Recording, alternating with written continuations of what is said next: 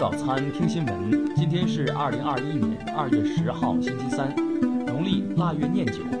云盛在上海问候，早安。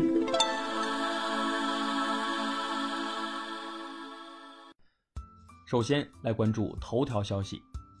九号下午，中国世卫组织新冠病毒溯源研究联合专家组召开新闻发布会。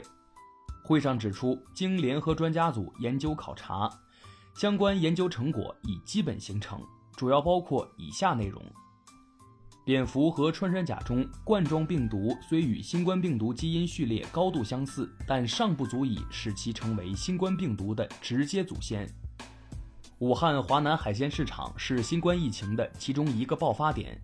但该市场出现病例的同时，武汉市其他地方也有病例发生。对湖北省蝙蝠以及中国各地大量的家畜家禽野生动物采样监测，均未发现新冠病毒，未发现疫情发生前后有新冠病毒在家畜家禽野生动物中循环的证据。新冠病毒比较可能是经中间宿主引入人群，也可能是直接传播或者通过冷链食品引入人群，极不可能是通过实验室引入人群。听新闻早餐知天下大事，下面来关注国内新闻。最高人民检察院昨天表示，要紧紧抓住刑罚变更执行中容易发生司法不公和腐败问题的重点环节。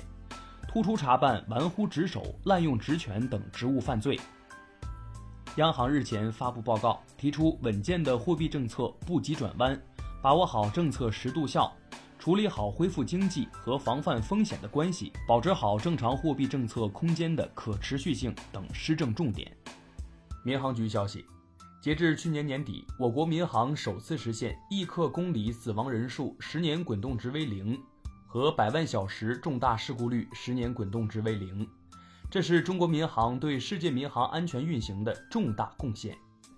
农业农村部、财政部等八部门昨天联合发布通知，指出，各地要落实国家关于菜篮子产品储备各项规定，适时建立和完善蔬菜等鲜活农产品应急收储制度，防止出现卖难和断供。商务部日前发文，提出了电子商务企业诚信档案的信息来源和内容、评价指标、评价方法等，指导相关社会组织建立、评价并不断完善电子商务企业诚信档案。据国家邮政局测算，今年一月份，我国快递发展指数为二百九十六点四，同比提高百分之七十二点二，同比增速创七个月来新高。国家气候中心昨日表示，去年我国气温高、降水多，气候年景偏差，与近十年平均相比，气象灾害造成的直接经济损失偏多。交通运输部日前发布通知，决定选定北京等二十七个城市作为试点城市，江苏省作为省级示范区，先期开展 ETC 智慧停车试点工作。下面来关注国际新闻。美国白宫新闻秘书八号表示，总统拜登不会在本周花费太多时间关注前总统特朗普的弹劾审判。白宫对参议院审理特朗普的弹劾案采取不干涉的态度。美国国务卿布林肯八号发表声明说，美国将以观察员身份重返联合国人权理事会。俄罗斯外长拉夫罗夫八号表示，俄无意冷却同欧盟的关系。愿在一些领域加强同欧盟协作。澳联邦旅游部长近日表示，如果一切顺利，在二零二二年初，澳大利亚政府或可考虑开放边境。八号晚间，南非科学研究和工业研究理事会召开会议，对于五 G 技术导致新冠肺炎病毒变异的传闻予以驳斥。近日，法国巴黎等多地爆发示威游行。声援一名女性对二十名消防员的强奸指控，民众同时还希望当局推动改变现行法律，以保护未成年人的权利。日本行政改革担当大臣九号证实，欧盟已核准第一批出口到日本的美国辉瑞公司新冠疫苗，届时将优先为医疗人员接种。韩国疾病管理厅九号发布相关问题参考资料。称将从二十五号开始向保健所等接种机构配送新冠疫苗，二十六号开始分批为民众进行接种。下面来关注社会民生新闻。北京市官方昨日举行疫情防控新闻发布会，会上介绍，大兴区天宫苑街道融汇社区被调整为低风险地区，至此，北京市中高风险地区全部清零。针对近日社会关注的江西樟树抑菌膏事件，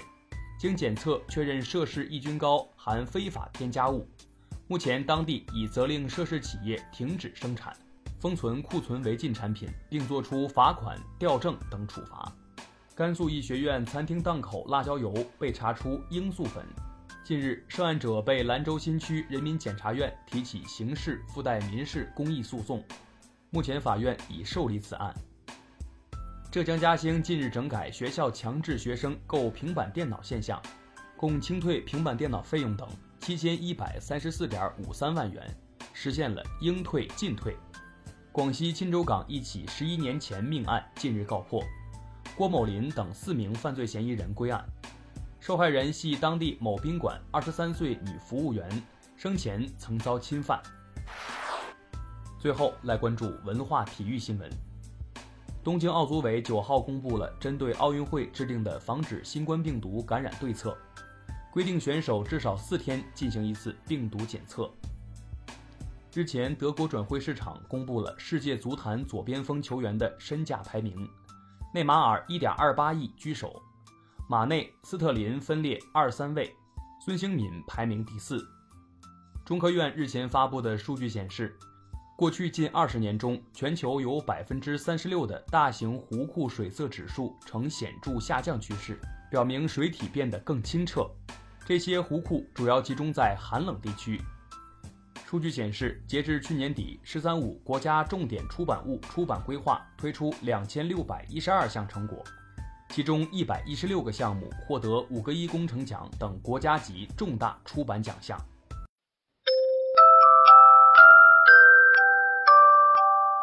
以上就是今天新闻早